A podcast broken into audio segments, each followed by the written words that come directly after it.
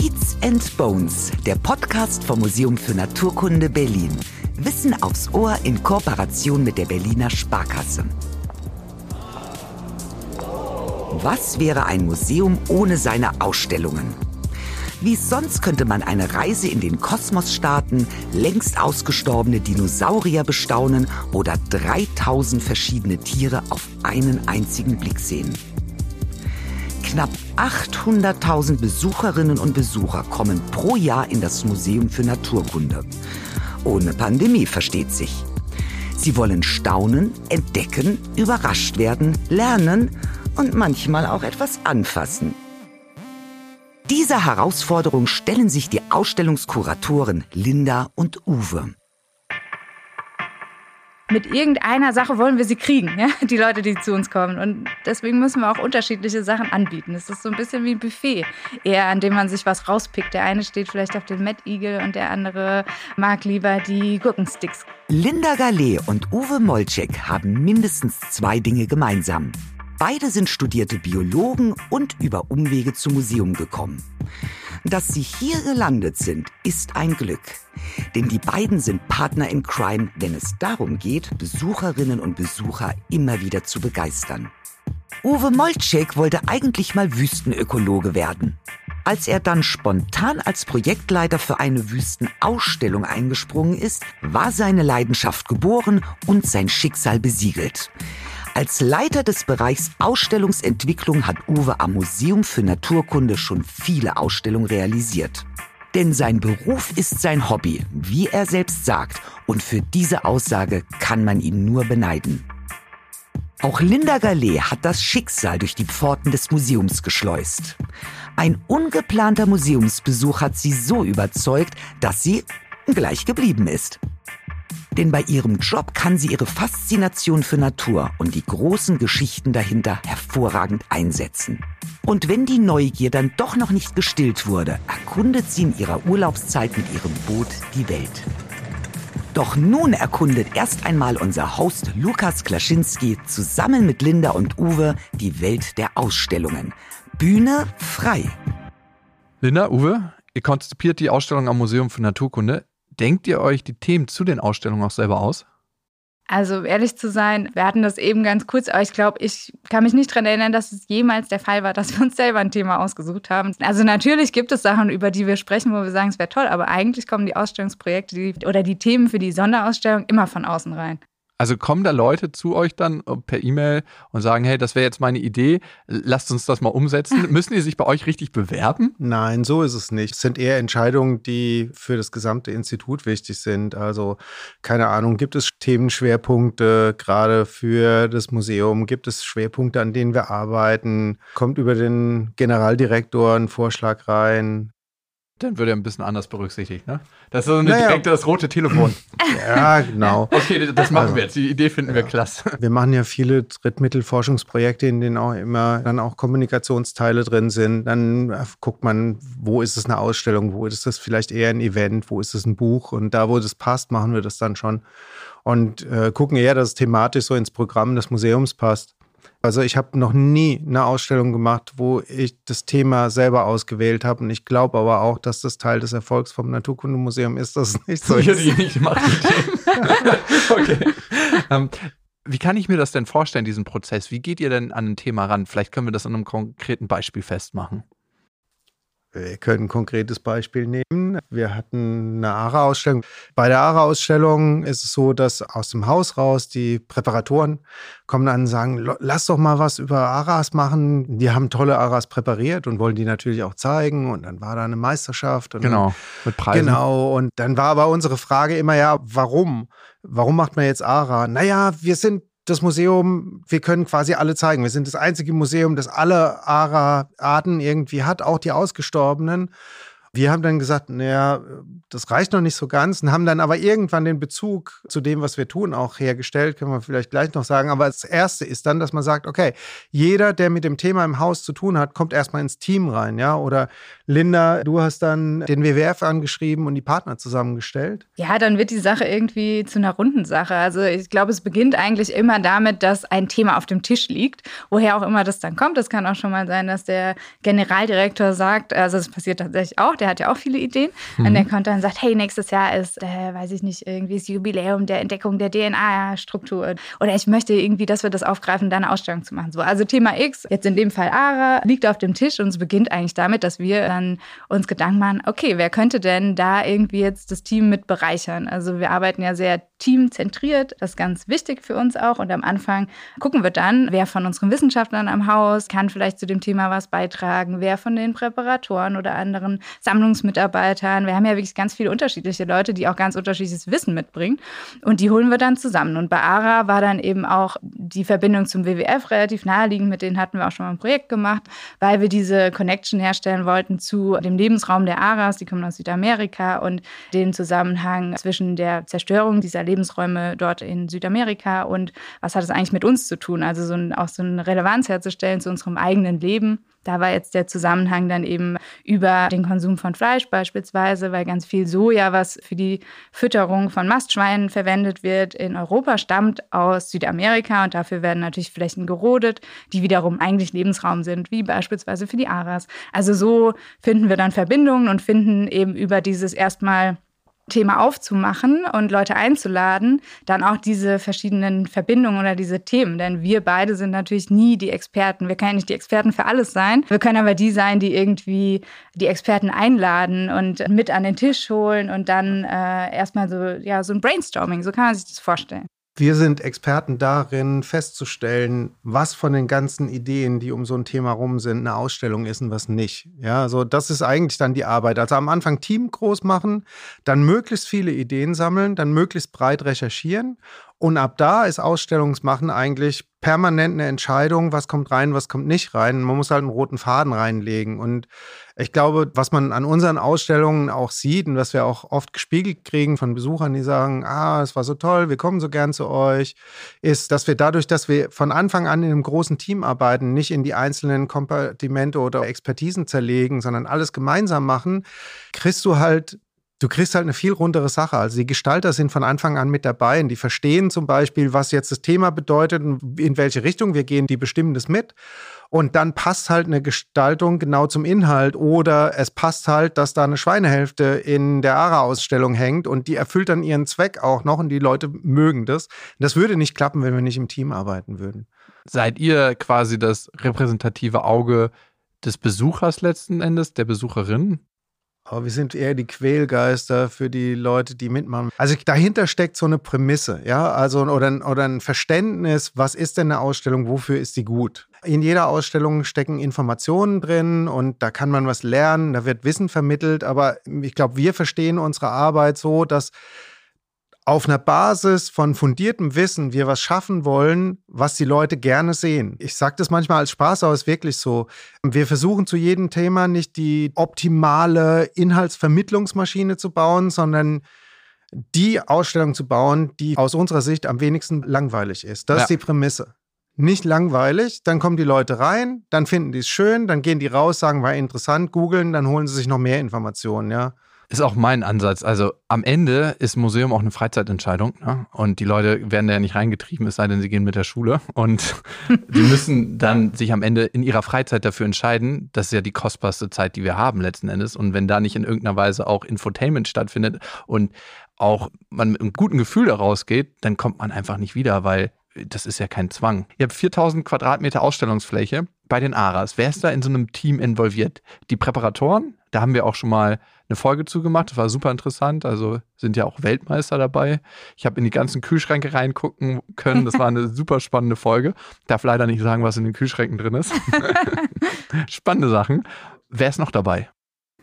Naja, auf jeden Fall ist unser Team dabei und das Team, wie gesagt, das besteht jetzt aus verschiedenen Disziplinen. Also wir haben zwei hm, Kolleginnen oder Kollegen, ein Kollegen und eine Kollegin so rum aus dem Designbereich, also Kommunikationsdesign, Szenografie, jemand, der bei uns aus dem Bereich Medientechnik und Design kommt. Das heißt, wir haben da eigentlich die Expertisen, die sozusagen notwendig sind, um wirklich so eine Ausstellung, also dieses dreidimensionale Erlebnis von A bis Z dann auch zu planen mit uns gemeinsam. Also wir, Uwe und ich, übernehmen dann die Rolle der Kuratoren in dem Sinne und auch ja, der Projektleiter oder der Projektmanager. Wir bringen das Team zusammen, plus dann eben Wissenschaftler aus dem Haus oder externe Partner. Das können dann, wie gesagt, NGOs sein oder andere Institute aus Berlin, Universitäten. Es können auch Leute aus der Zivilgesellschaft sein. Also wir arbeiten da auch mit, mit Vereinen oder sowas zusammen. Es ist wirklich je nach Thema. Also bei der ARA-Ausstellung, wie gesagt, das hatten wir da den WWF und noch den ACTP, genau. Genau, es sind also, verschiedene Aspekte, die man dann versucht abzudecken, inhaltlich. Und dann ist aber auch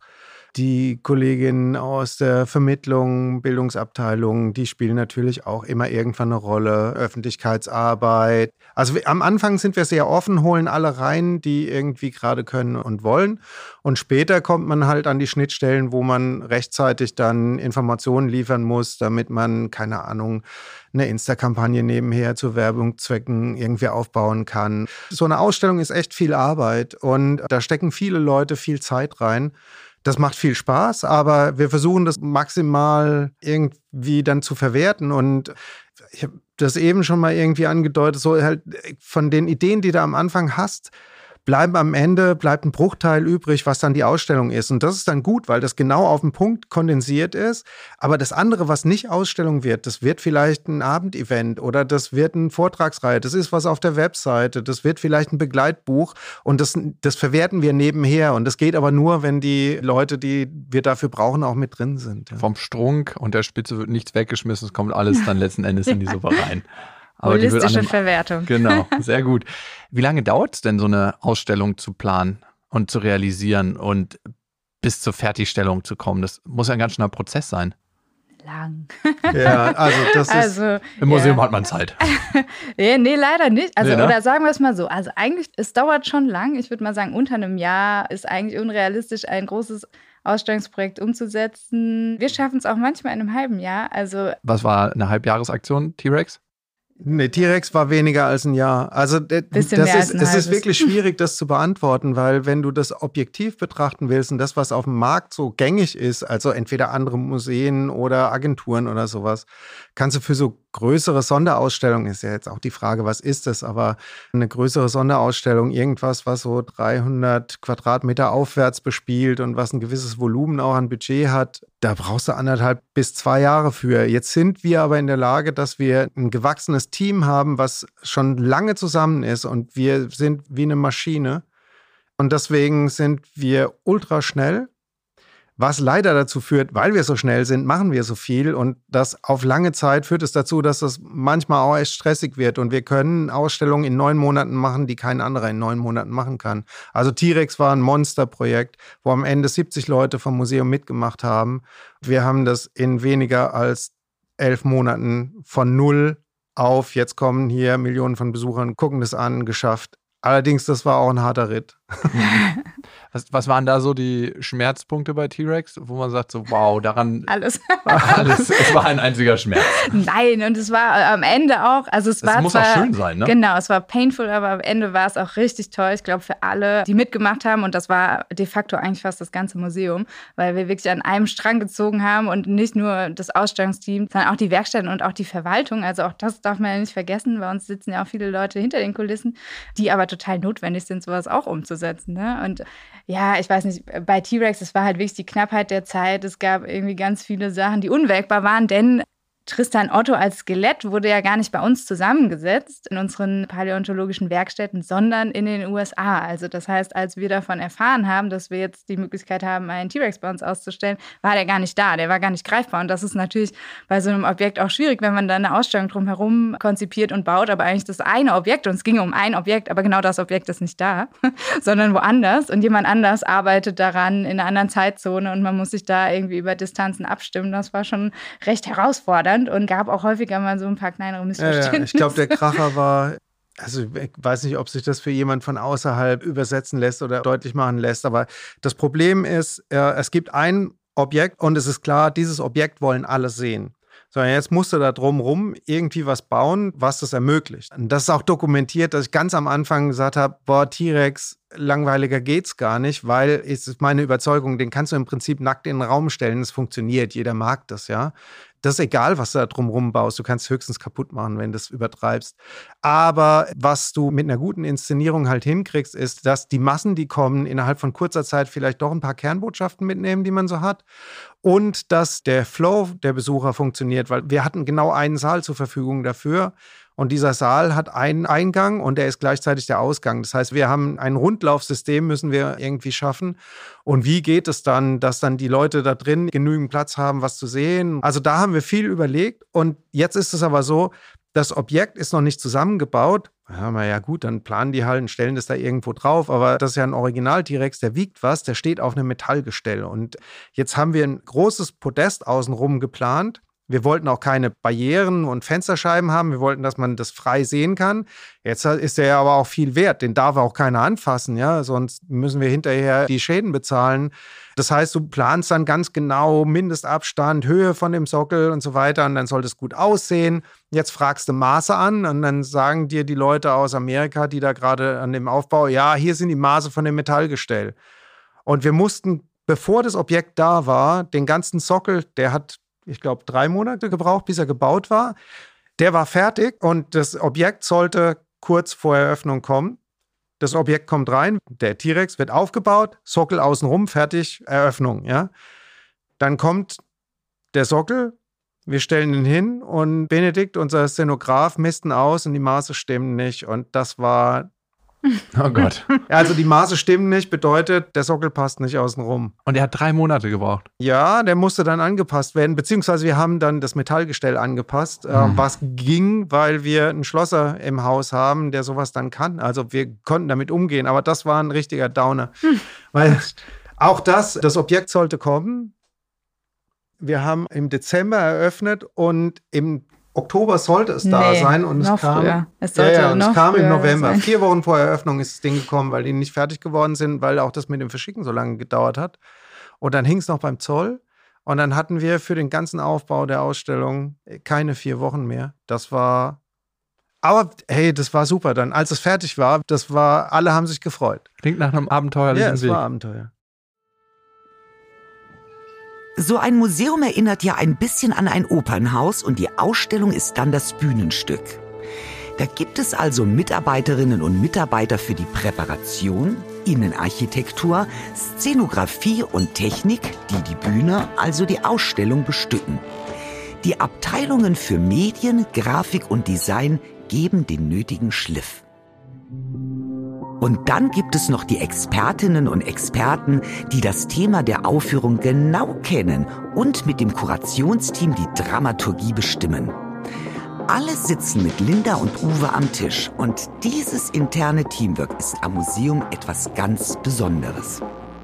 Für die Ausstellung Parasiten Live Undercover hat sich der Vorhang gleich an verschiedenen Orten geöffnet. Die Wanderausstellung ist nämlich in den letzten Jahren unter anderem bis nach Australien gereist. Bei Wanderausstellungen, wie konzipiert man die? Also vielleicht das Beispiel die Parasiten. Also im Prinzip konzipiert man die, da würden wir da jetzt wahrscheinlich genauso dran gehen wie an eine andere Ausstellung, die wir konzipieren.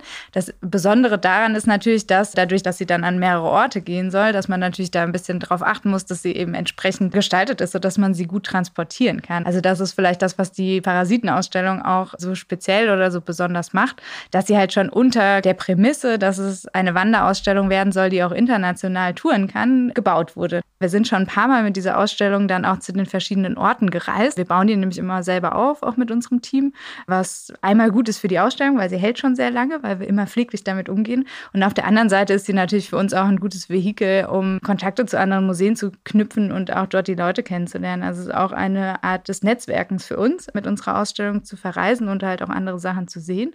Immer wieder, wenn wir diese Ausstellung irgendwo aufbauen, bin ich wieder fasziniert davon, wie super durchdacht die tatsächlich ist von ihrem Transportkonzept. Es gibt genau Kisten, wo jedes Teil, jedes Teilchen, jede Schraube ihren Platz hat, jedes Objekt, was da reinkommt. Wir produzieren gar keinen Müll damit, also es ist nicht in Folie verpackt oder so, sondern diese Kisten, die jetzt schon seit einigen Jahren auch kaum repariert werden mussten. Und sie passen halt in Überseekontainer zum Beispiel rein.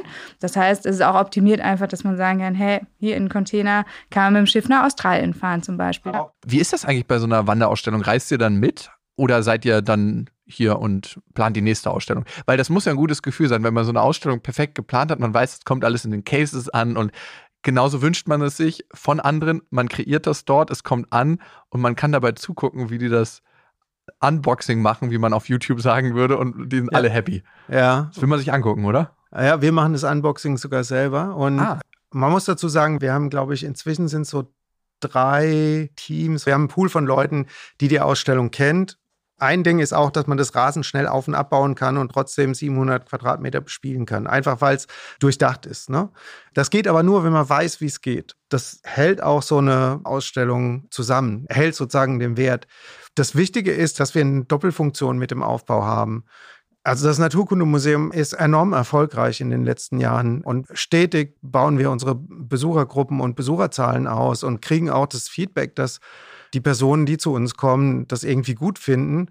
Und ich glaube, das hat auch so einen Grund. Wir sind halt auch up to date. Wir wissen, was auf dem Markt gerade geht und was neu ist und was davon wir mögen und was wir glauben, was zu uns passt. Nehmt ihr auch manchmal Ideen mit aus anderen Ausstellungen, dass ihr sagt, wow, das ist clever gemacht? Habt ihr da vielleicht ein Beispiel für? Also klar, wir nehmen natürlich immer saugen Inspirationen aus allen äh, Bereichen, würde ich sogar sagen. Also Ausstellungen, anderen Museen, vor allem auch anderen Spartenmuseen. Also wenn wir an einem Ort sind, gucken wir uns natürlich nicht nur die Naturkundemuseen an, sondern vor allem auch gerne andere Museen, weil man dann vielleicht was sieht, was man ganz toll findet und in einem nächsten Projekt irgendwie so, also es ist vielleicht so eine Art Ideenspeicher, die das Team aufbaut und wo man dann drauf zurückgreifen kann. Dass wir jetzt eins zu eins tatsächlich Sachen übernehmen, das würde ich jetzt nicht sagen, aber es gibt immer so ja, weiß ich nicht. Fände ich jetzt schwer zu sagen, ob ich irgendwas schon mal wirklich komplett übernommen hätte. Nee, aber man wird natürlich beeinflusst. Man lässt sich inspirieren. Ja. Ich weiß, bei T-Rex gab es tatsächlich eine Geschichte. Da waren wir, ich weiß nicht mehr in welcher Konstellation, in Köln. Da gibt es das Rautenstrauch-Just-Museum. Da gab es Vitrinen, in denen waren, glaube ich, so Kleidungsstücke, weiß nicht, so eine Samurai-Rüstung oder sowas waren hohe Vitrinen, in denen so Figurinen mit irgendwas drin war. Und die Hintergründe, die waren aus meiner Sicht, waren die grau. Und wenn man hingekommen ist an die Vitrine, gab es so eine Art Sensor und dann ging Licht an und das, was vorher grau war, wurde hinterleuchtet und plötzlich kam eine Art Information zum Vorschein. Als wir T-Rex gemacht haben, kam das so, ah, wenn wir da Vitrinen außenrum haben, dass das nicht die ganze Zeit so flimmert, weil die Leute, die reinkommen, wollen in erster Linie den Tristan sehen. Und wie machen wir das, dass wir zwar was anbieten an Informationen, vielleicht auch an Medien, aber dass es nicht die ganze Zeit so eine Ablenkung direkt an dem Podest ist. Da kam dann dieses Ding auf, ja, in einem Rautenstrauch-Jos, die hatten doch sowas. Das Budget war aber begrenzt. Dann haben wir uns überlegt, können wir sowas selber bauen und haben da Ewigkeiten rumprobiert. Ich weiß, ich habe die Kollegen gepiesackt bis zum geht nicht mehr, weil ich gesagt habe, naja, der Probeaufbau, den wir jetzt da haben, da kann ich aber immer noch die Schrift sehen, auch wenn das Licht aus ist. Im Just, da sieht man das nicht.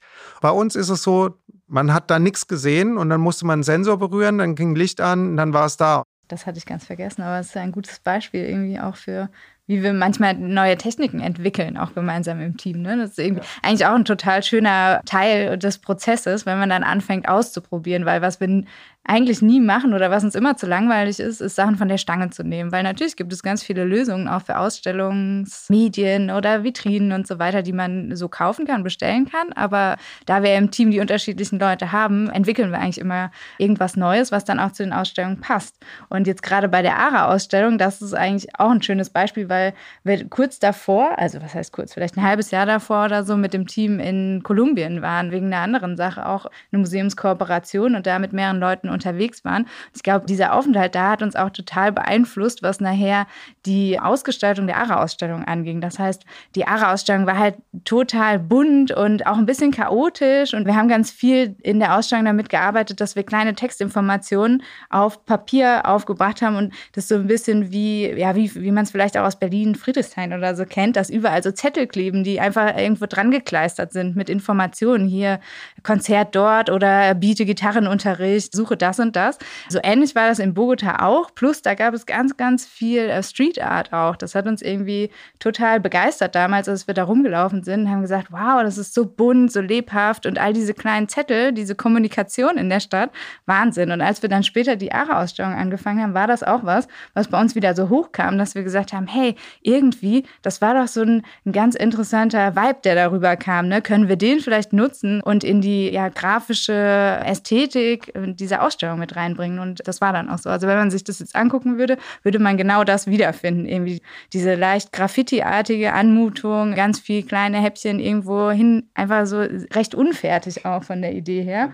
Und eigentlich ist es ja auch egal, ob ihr die Bühnenshow von Lady Gaga inszeniert oder irgendeine andere Performance oder Aras. Es ist ja fast schon Kunst, wie sich das anhört, ne? So eine Ausstellung besteht aus einer Vielzahl von Objekten. Diese Objekte sind dazu da, um eine Geschichte damit zu verbinden. Die Vielzahl der Geschichten gibt das große Thema und die Inszenierung sollte so sein, dass jemand, der im Museum in den Saal reintritt, was sieht, wo er erstens mal denkt, ah, das sieht ja cool aus, möchte ich mir gerne genauer angucken. Und Emotionen spielt für uns beim Museumsbesuch eine Riesenrolle.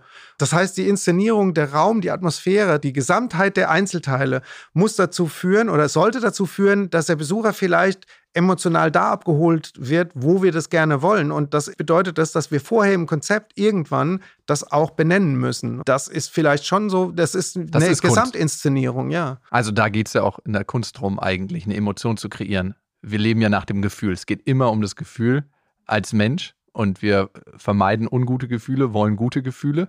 Und wenn ihr einen Raum schafft, wo auch genau das passieren soll, wo jemand neugierig werden soll, wo jemand vielleicht auch so eine bestimmte Aufregung spürt und in der Ausstellung sein eigener Forscher, seine eigene Forscherin ist, dann ist ja die ideale Fläche von euch kreiert worden. Ne? Woher wisst ihr das eigentlich? Also dass das so ankommt, das kann man sich ja vorstellen und denken, ja, das ist schon ganz gut, haben wir uns das ausgedacht. Aber woher wisst ihr, dass das dann beim Besucher ausgelöst wird?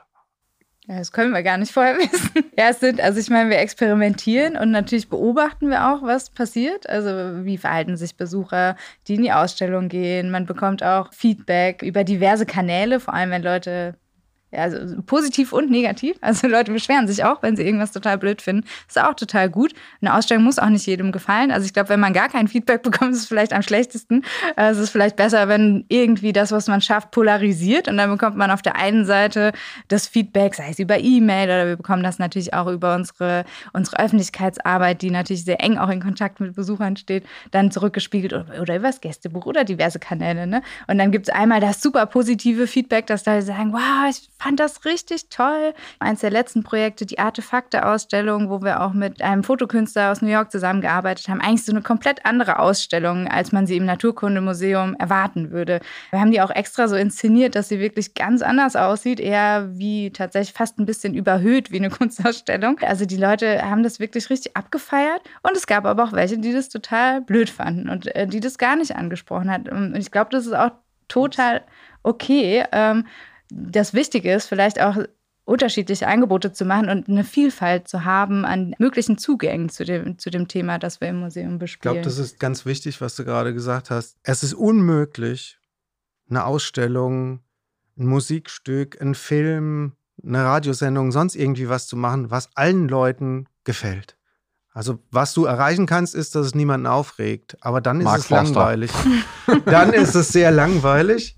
Das heißt also, es ist eigentlich so, wenn du was hast, was irgendjemand total gut gefällt, wird es auch irgendjemand geben, der das gerade total gar nicht gut findet.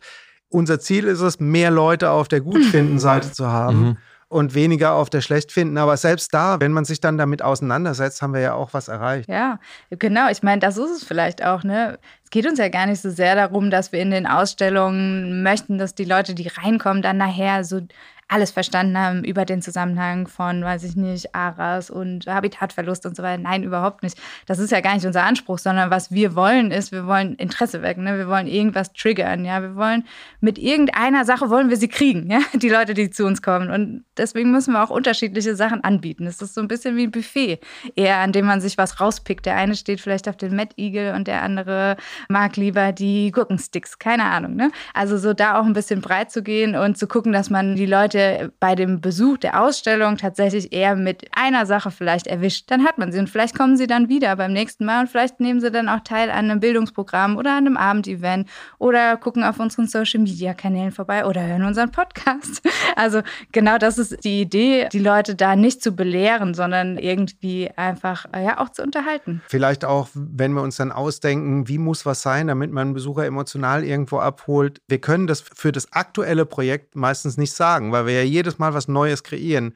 Aber da wir eben auch schon so lange zusammenarbeiten, haben wir halt einen Pfund von Erfahrungen von alten Ausstellungen. Wir wissen, ah ja, bei Darwin wollten wir das und das und im Gegensatz zu, weiß nicht, Agenturen, die auch Ausstellungen bauen, hochprofessionell, haben wir den Vor- oder den Nachteil, dass wenn die Ausstellung steht, arbeiten wir immer noch im Naturkundemuseum. Ich kann meine Leute quasi auch zwingen, runterzugehen in die Ausstellung.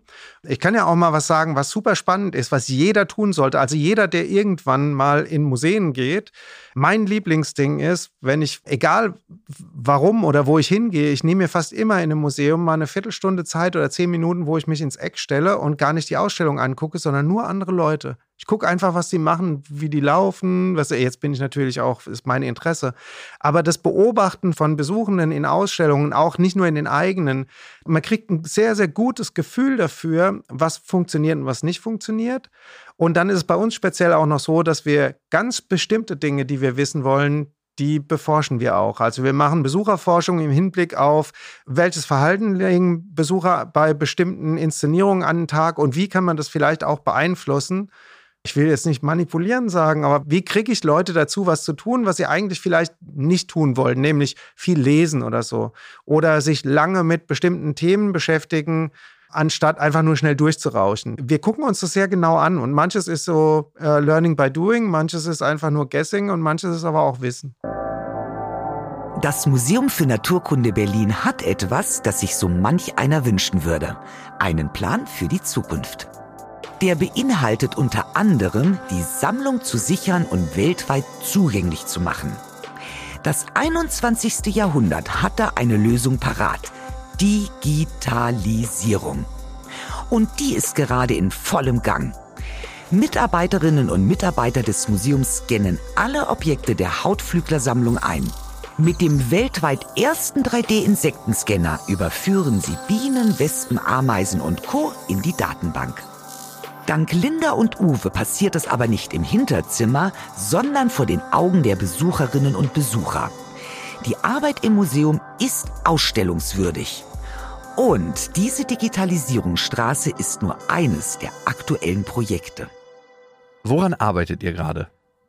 Wir arbeiten eigentlich an verschiedenen Projekten gerade parallel äh, mit unserem Team. Also ein Projekt, was wir aktuell verfolgen, hat auch direkt was eigentlich mit der aktuellen Situation der Pandemie zu tun oder mit dem Lockdown. Und das ist so Anfang des Jahres irgendwie entstanden, die Idee. Nämlich kamen wir darauf, dass wenn man so in der Mittagspause durch die Stadt läuft, also jeder muss ja mal raus, wir sitzen auch die ganze Zeit im Homeoffice aktuell und man geht irgendwie schönes Wetter mal mittags raus und stellt fest, alle Leute sind irgendwie draußen und laufen auch so ein bisschen ziellos durch die Gegend vielleicht. Also man sucht irgendwie auch Orte, die man überhaupt mal ansteuern kann bei seinen täglichen Spaziergängen. Und daraus entstand die Idee, darauf aufbauend zu gucken, hey, was ist eigentlich mit Ladenlokalen, die aktuell leer stehen? Also wo gibt es tatsächlich vielleicht Flächen, wo man vom Naturkundemuseum aus jetzt mit kleinen Inszenierungen in den Stadtraum reingehen könnte, sodass die Leute, die ja jetzt gerade aktuell nicht die Möglichkeit haben, zu uns zu kommen, trotzdem vielleicht eine schöne Geschichte aus dem Naturkundemuseum sehen können. So, und das heißt, da kam die Idee auf zu so einer Art Pop-up-Exhibition Walk im Stadtraum, heißt Wild Walk oder das ist jetzt gerade der Projekttitel.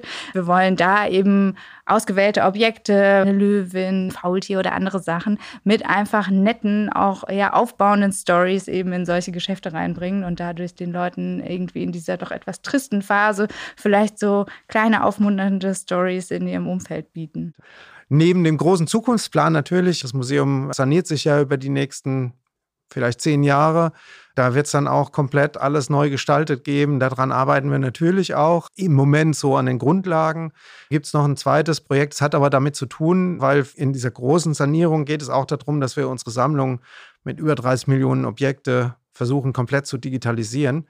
Wir haben schon damit angefangen, das in der Öffentlichkeit zu machen. Wir haben einen Ausstellungssaal leergeräumt und haben Kollegen, die eben einen Teil der Insektensammlung digitalisieren, gefragt, ob sie sich darauf einlassen würden, das im Ausstellungsraum zu machen und ob da Besucher rein dürfen und mit denen reden können und gucken dürfen. Das ist zum Beispiel auch inspiriert von Kollegen aus Niederlanden. Naturalis in Leiden hat so ein Projekt mal gemacht. Am Anfang dachte ich, das ist eine furchtbare Idee. Wir sind mit der Gruppe von Kollegen dahin gefahren. Die Kollegin aus der Sammlung meinte, ach, weißt du schon, die aus Leiden, die haben da diese Live-Stage-Science-Bühne.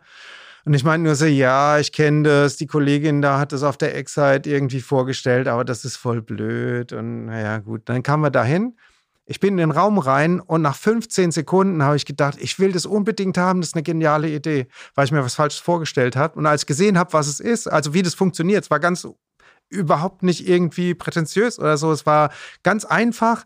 Das war super, es hat perfekt funktioniert. Da waren Leute, die haben was gemacht und die Besucher konnten ganz nah ran, konnten die was fragen und es war perfekt. Also das war gar keine Kulisse, es war kein Hollywood, kein nix, sondern es war ganz ehrlich und es hat super funktioniert. Und das haben wir so ein bisschen übertragen. Und jetzt müssen wir, haben wir festgestellt, aber dass wir den Saal ein bisschen mehr nach Ausstellung aussehen lassen müssen, damit die Masse unseres Publikums was damit anfangen kann. Und da arbeiten wir gerade dran. Das wird relativ spektakulär werden, glaube ich, weil wir für die Zeiten, in denen nicht gearbeitet wird, da sowas wie eine Medienshow anbieten wollen. Das haben wir auch noch nie gemacht. Sowas wie Raubtierfütterung um 12, aber um 14 Uhr auch nochmal, um 15 Uhr, sodass die Leute tatsächlich zu bestimmten Uhrzeiten da sein müssen. Und dann wird aber der ganze Raum zu so einem Medienspektakel. Mal gucken, ob wir das hinkriegen, aber die Ideen sind da.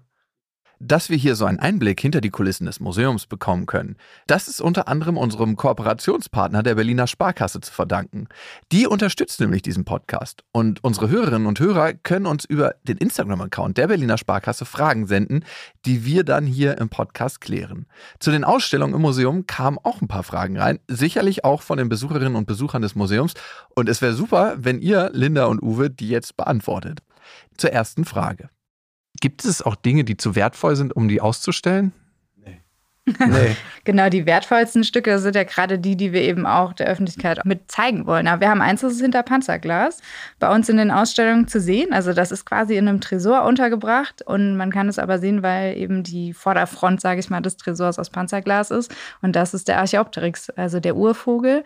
Das ist bei uns im Sauriersaal auch wie in so einer kleinen Krypta drin. Und das ist eines der wertvollsten Fossilien unserer Sammlung überhaupt. Ich glaube, das ist das wertvollste Stück. Aber das mit dieser Wertigkeit ist ja eh ohnehin so eine Sache, das kommt oft, dass auch wenn Kollegen oder wenn man mal eine Führung hat und so, dass dann Leute sagen, ja, was ist das wert? Man muss, glaube ich, verstehen, dass bei uns nichts weniger oder mehr wert ist. Wir haben ja eine naturwissenschaftliche Sammlung. Und keine Ahnung, irgendein x-beliebiger Käfer, der unter den vielen Millionen von Käfern, die wir haben, da steckt, der hat genau den gleichen Wert wie der Archaeopteryx für die Wissenschaft und für das, was unsere Aufgabe ist, nämlich die Sammlung zu bewahren und für die Nachwelt auch zu konservieren und zugänglich zu machen für Wissenschaft. Wissenschaftlich kann so ein kleines Ding genauso viel wert sein wie was anderes.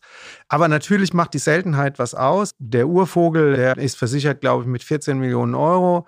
Ich bin mir sicher, wenn man den versteigern würde, würde der mehr bringen. Aber wenn man jetzt glaubt, dass der wirklich 14 Millionen wert ist, ist der nicht. Ja, weil das ist kein Goldbarren, nix. Das ist es nur, wenn irgendjemand das unbedingt haben will. Wenn man jetzt sagt, ein anderes Fossil, das ist dann mindestens so und so. Das ist ganz schwierig, weil dieser hypothetische Markt, den man braucht, um jetzt einen Wert für eine Versicherung in Zahlen zu übersetzen, der ist eben nur hypothetisch. Und was der real ist, findest du nur in dem Moment raus, wo du tatsächlich was anbieten würdest, was wir nie tun werden. Ja bei dem Archeopteryx staunt man wirklich schon, wenn man diesen kleinen Urvogel sieht, der ja ein bisschen größer als eine Henne vielleicht ist oder vielleicht sogar hennengroß, dass das so ein wertvolles Ausstellungsstück ist. Aber ich finde, wenn man über Wert redet und Wertigkeit, auch bei Gold, muss man ja sagen, in jeder unterschiedlichen Situation ist Gold unterschiedlich wert. Wenn man im Flugzeug irgendwo abstürzt und dann Goldbarren rausholt und sagt, ich möchte die letzte Stulle damit kaufen, ähm, wird diese Stulle auch teuer werden. Ja, ja klar. und ähnlich ist es wahrscheinlich mit Ausstellungsstücken. Die zweite Frage, die kam. Wie setzt man so ein großes Dinoskelett wie von Tristan Otto zusammen? Mit einem Kran? Teils, teils. Also genau, der ist ja, ähm, ich weiß gar nicht, wie hoch, jetzt drei, vier Meter ungefähr, so von der Rückenhöhe. Da kommt man jetzt so natürlich nicht dran. Das heißt, teils mussten wir extra dafür auch wieder durch unseren Schlosser, äh, ein, ein Held dieses Projekts, was bauen lassen, sodass wir die richtig schweren Teile, wie zum Beispiel Teil des Beckens von Tristan Otto, die dann wirklich ein paar hundert Kilo wiegen, dass wir die überhaupt auf das Gestell draufbringen. Also man kann sich das vorstellen, das ist ein Stahlgestänge, in das dann die Knochen eingehangen werden, weil man schraubt die natürlich nicht fest, dafür sind sie viel zu wertvoll, sondern man baut auch wirklich, das ist dann auch äh, eine Einzelanfertigung für jedes Fossil. Man baut halt komplett quasi einen ja, 3D-Rahmen, wo die Dinger dann reinpassen und was dann nachher dem Ganzen die Form gibt. Das sind ja nur einzelne Knochen oder einzelne Knochenteile. Also dieses Gerüst sozusagen, das ist mit angekommen, das wird dann zusammengebaut und dann wird halt Knochen für Knochen das Skelett dort zusammengesetzt und die Knochen eingehangen. Und wie gesagt, dafür hatten wir halt unter anderem einen Kran oder so einen Flaschenzug, womit dann dieses 300 Kilo schwere Becken irgendwie auf die Ständerung hochgezogen wird und dann stehen halt mit Gerüsten und Hubsteigern mehrere Leute drumherum, die das dann sichern und draufsetzen, festschrauben und dann geht man zum nächsten Knochen. Der wird dann von unten, unten packt ihn jemand aus. Das machen dann natürlich die Fachleute, unsere Leute, die in der fossilen Präparation arbeiten, also Leute, die sich damit auskennen, die die Knochen dann auch händeln können. Das kann natürlich nicht jeder machen. Ja, und die sind nummeriert, ja. muss man dazu sagen. Eine weitere Frage kam hier noch. Ähm, und zwar kam auch schon mal ein Ausstellungsstück weg. Was macht man dann, falls das passiert? Also ich glaube, in den Ausstellungen, wo ich beteiligt war, ist bisher noch keins weggekommen. Verloren oder verschusselt ist noch kein Objekt gegangen. Gestohlen wurde bei uns auch noch nichts. Beschädigt, ja, in der Wanderausstellung. Das sind jetzt unterschiedliche Sachen. Ja. Wenn, wir, wenn wir Objekte aus unserer wissenschaftlichen Sammlung nutzen für die Ausstellung, das heißt, wir haben ein Objekt, das ist gesammelt worden, das ist inventarisiert, da gibt es einen Datensatz zu, dann gehört das zu dem wissenschaftlichen Fundus oder zu der Forschungsinfrastruktur, die unsere Aufgabe ist, bereitzustellen und auch zu bewahren. Wir würden niemals ein Objekt davon wie so eine Art Wegwerf Objekt benutzen. Wo kommen unsere Objekte her? Heutzutage geht ja niemand mehr in die freie Wildbahn, killt einfach Tiere. Also gesellschaftliche Normen und Ethiken haben sich ja auch verändert. Ja, während das, was weiß ich, 1890 vielleicht normal war, dass man sagt, wir machen eine Safari-Ausstellung, eine Afrika-Ausstellung, geht mal schnell nach Afrika und schießt mal ein paar Tiere. Sowas würde man heute nicht machen. Heute geht es anders. Da hat man Kooperationen mit Zoos, die sagen, ja, bei uns ist was gestorben oder da ist ein Tier so krank, dass es eingeschläfert werden soll. Wollt ihr das Fell haben? So kommen wir an Tiere Tiere dran. Oder es gibt keine Ahnung, bei Vögeln gibt es Privatzüchter, die sagen, ich habe tote Tiere, gehen bei mir in die Gefriertruhe, ähm, wenn ihr da was damit anfangen könnt, wollt ihr das haben und so. Das heißt also, die, die Tiere an sich, die werden nicht umgebracht für die Ausstellung oder für den Forschungsbetrieb. Und das sind jetzt Objekte, die sind nicht inventarisiert, die gehören noch nicht zur Forschungssammlung, die haben auch keinen Fundzettel und nichts. Und sowas kann man schon bei manchen Ausstellungen, wie bei der Parasitenausstellung, wo wir gesagt haben, also entweder ist alles unter Glas und sehr steril oder wir machen das ein bisschen offener, es sieht viel attraktiver aus. Sind es jetzt Objekte, wo wir sagen, naja, nach sieben Jahren Wanderschaft, Millionen von Leuten haben potenziell das Meerschweinchen gestreichelt, dann wird es vielleicht ersetzt. Das würden wir aber niemals mit einem Sammlungsstück machen, das inventarisiert ist. Also da gibt es immer eine Abwägung. Ja. Und wenn was wegkommt, ist es immer blöd. Wie seid ihr eigentlich zu eurem Job gekommen? Weil das habe ich mich die ganze Zeit gefragt. Also wie kommt man dazu? Weil es ist ja so ein Fusionsjob aus Gestaltung, Organisation, Produktion, in die Rolle des Besuchers schlüpfen, Emotionsgestalter, Zündfunkenanzünder. Da ist ja alles mit drin. Brandstifter. Brandstifter. ja, ja, auf Umwegen, glaube ich, aber auf unterschiedlichen natürlich. Na naja, gut, was, was uns verbindet, ich fange jetzt mal damit an, für dich und mich zu sprechen. Wir haben beide einen Background in Biologie. Also wir sind beide Biologen, haben das studiert. Äh, bei mir war das so, ich habe angefangen, Biologie zu studieren als Überzeugungstäterin, weil ich das einfach irgendwie super spannend fand und mich das schon immer irgendwie auch umgetrieben hat.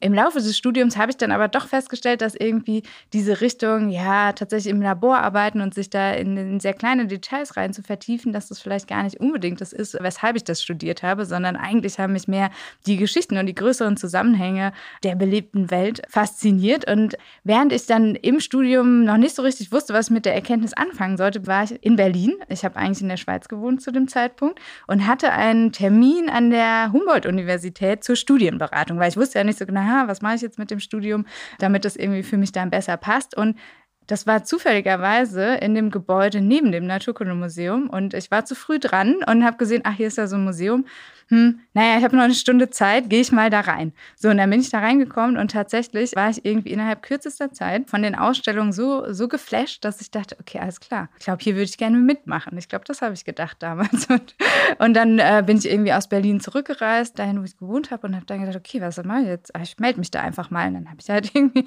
einfach den damaligen Ausstellungsleiter angerufen, ich glaube mit zitternder Stimme am Telefon gefragt, ob es denn möglich wäre, da mal irgendwie so ein Praktikum oder so zu machen in der Ausstellungsabteilung Abteilung.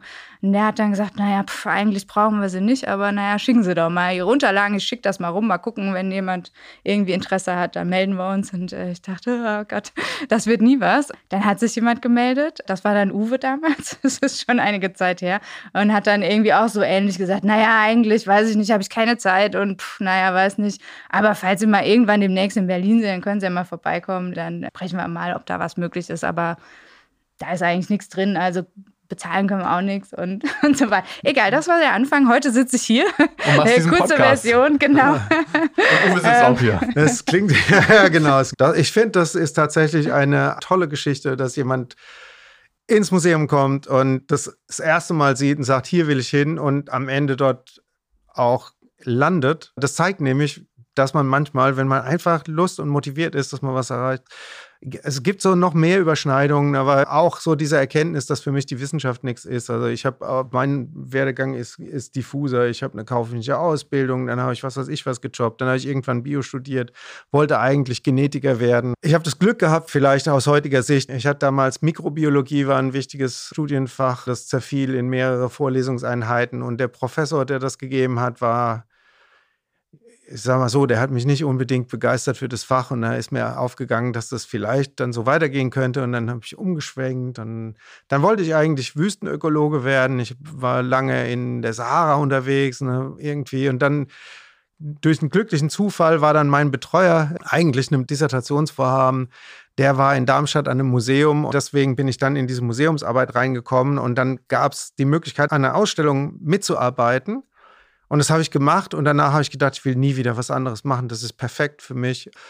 Das schien plötzlich alles zusammenzupassen. Und dann habe ich als Freiberufler, also nicht nur Naturkunde, auch Kunstsachen gemacht und auch international. Ich hatte viel Glück, muss man dazu sagen. Es fiel alles so, hier war was, da war was. Und jetzt heute würde ich denken, ja, das war ja ziemlich geradlinig, so macht man das. Aber tatsächlich hat keiner von uns beiden irgendwie Museum Studies oder sowas studiert. Das wäre ein anderer Weg, wie man da hinkommt, ja. Mhm. Vielleicht ist es aber auch ein guter Weg, wie sich euer persönlicher Tristan Otto letzten Endes zusammengesetzt hat, um einfach ganz unterschiedliche Perspektiven aufs Thema zu haben und in unterschiedliche Rollen zu schlüpfen, weil das Leben ist manchmal die beste Schule, ne? Also. Ja. Ich glaube, was uns alle verbindet, ist, dass wir, also das ganze Team, wir arbeiten seit Jahren zusammen und wir sind alle neugierig geblieben und haben immer noch Lust drauf, mit einem neuen Thema zu gucken, was passiert, wenn jemand kommt und sagt, Macht mal was zu Mineralwasser oder keine Ahnung, weil hier jetzt so Flaschen rumstehen. Wir würden dazu was rausfinden. Ich glaube, wir haben da Lust drauf. Das ist wie so eine Challenge. Wir warten sozusagen drauf, was ist das nächste, was kommt? Okay, lass mal gucken. Sehr oft ist es so, dass wir am Anfang sagen, ach komm, bitte, jetzt kann es nicht was anderes sein. Muss es das sein? Und aber weil wir ja diesen Anspruch haben, die am wenigsten langweilige Ausstellung dazu zu machen, wir drehen uns sozusagen um das Thema auch so lange rum, bis mehrere Leute irgendwas finden, was sie total spannend daran finden das verteidigt man dann auch so ein bisschen, diesen Teilaspekten, den versucht man dann da drin zu haben. Dann hat man seinen Counterpart und dadurch wächst meistens was zusammen. Und ich glaube auch, weil der Ansatz so ist, steckt immer positive Energie von uns drin und irgendein Spaßfaktor oder irgendwas, was wir gut finden. Und wenn wir das nicht hätten, dann frage ich mich manchmal, was könnte denn in der Ausstellung drin sein für Besucher, dass die das gut finden, wenn von uns da gar nichts reinkäme. So ein philosophischer Ansatz. Was für ein Verständnis hat man eigentlich vom Ausstellungsmachen? Ja, am Ende soll was sein, was, was die Leute irgendwie ansprechen, was sie gut finden und zwar nicht auf so einer 0815-Schiene. Ja, erinnert mich an meinen Werdegang ein bisschen, weil mein Chef hat auch immer gesagt, was könnte jetzt der Masse gefallen, mein ehemaliger Chef. Ich habe ja keinen mehr. Ich bin quasi auf weiter Flur alleine. Und er hat immer gesagt, ja, ähm, was könnte denn der breiten Masse gefallen und was ist so das Gängigste? Und ich habe immer schon gedacht, das ist eigentlich ein falscher Ansatz, weil ich will erstmal herausfinden, was begeistert mich und ich habe oft das Gefühl, dass wenn ich von irgendeiner Sache begeistert bin, kann ich das hoffentlich so transportieren, dass der Funke sich überträgt. Weil wenn ich keine intrinsische Motivation für irgendein Thema habe, wie soll ich andere motivieren dafür? bei manchen Themen denke ich mir, warum sollte das mich oder andere interessieren? Und dann steige ich in das Thema ein und merke, dass es so viele verschiedene Facetten gibt und so spannende Aspekte, wenn sich jemand damit seit Jahrzehnten beschäftigt und so dafür brennt, dass dieses Thema so lichterloh brennt, dass der Funke auch auf mich überspringt. Und das finde ich das Spannende am Museum, wie vielschichtig das ist in seinen einzelnen Teilaspekten und wie viele Menschen da arbeiten und ihr Herzblut da reinstecken.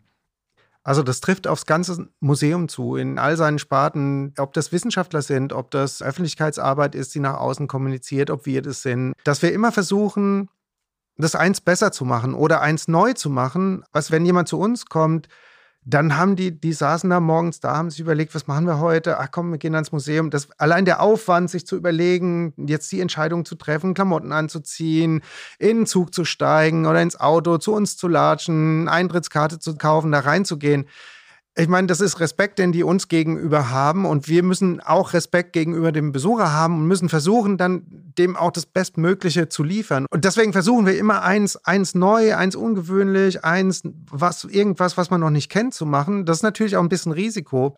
Und jetzt gibt so die Überlegung, man kann ja alles evaluieren, vorevaluieren. Ich kann unsere Besucher fragen, wie finden sie das Museum, was würden sie denn gerne mal hören? Angenommen, wir würden ein Thema zu Biodiversität machen, würden sie es lieber grün oder blau haben, würden sie es lieber gelb oder so? Wie sind ihre Erwartungen? Das kann ich alles abfragen und kann dann die Erwartungen, das, wo ich die meisten Antworten habe, das kann ich dann sagen, so mache ich die Ausstellung. Dann wird niemand rausgehen aus der Ausstellung, wird sagen, das ist totaler Schrott. Aber was ist das Maximum, was ich erreichen kann, ist, dass ein Besucher reingeht und sagt, Jo, das habe ich so erwartet. Was ich will oder was wir wollen, ist, dass die Leute rausgehen und sagen, das war krass gut, wir kommen wieder und es war schön und wir haben heute wieder was gesehen. Das hätten wir uns vorher nicht gedacht und das bereichert die Leute.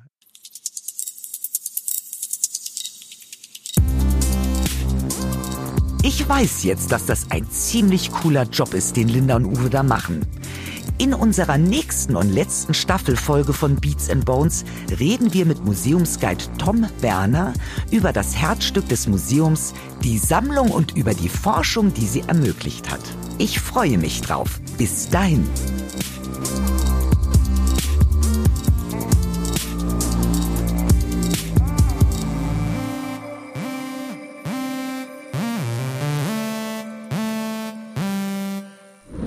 In freundlicher Produktionsunterstützung der Auf die Ohren GmbH.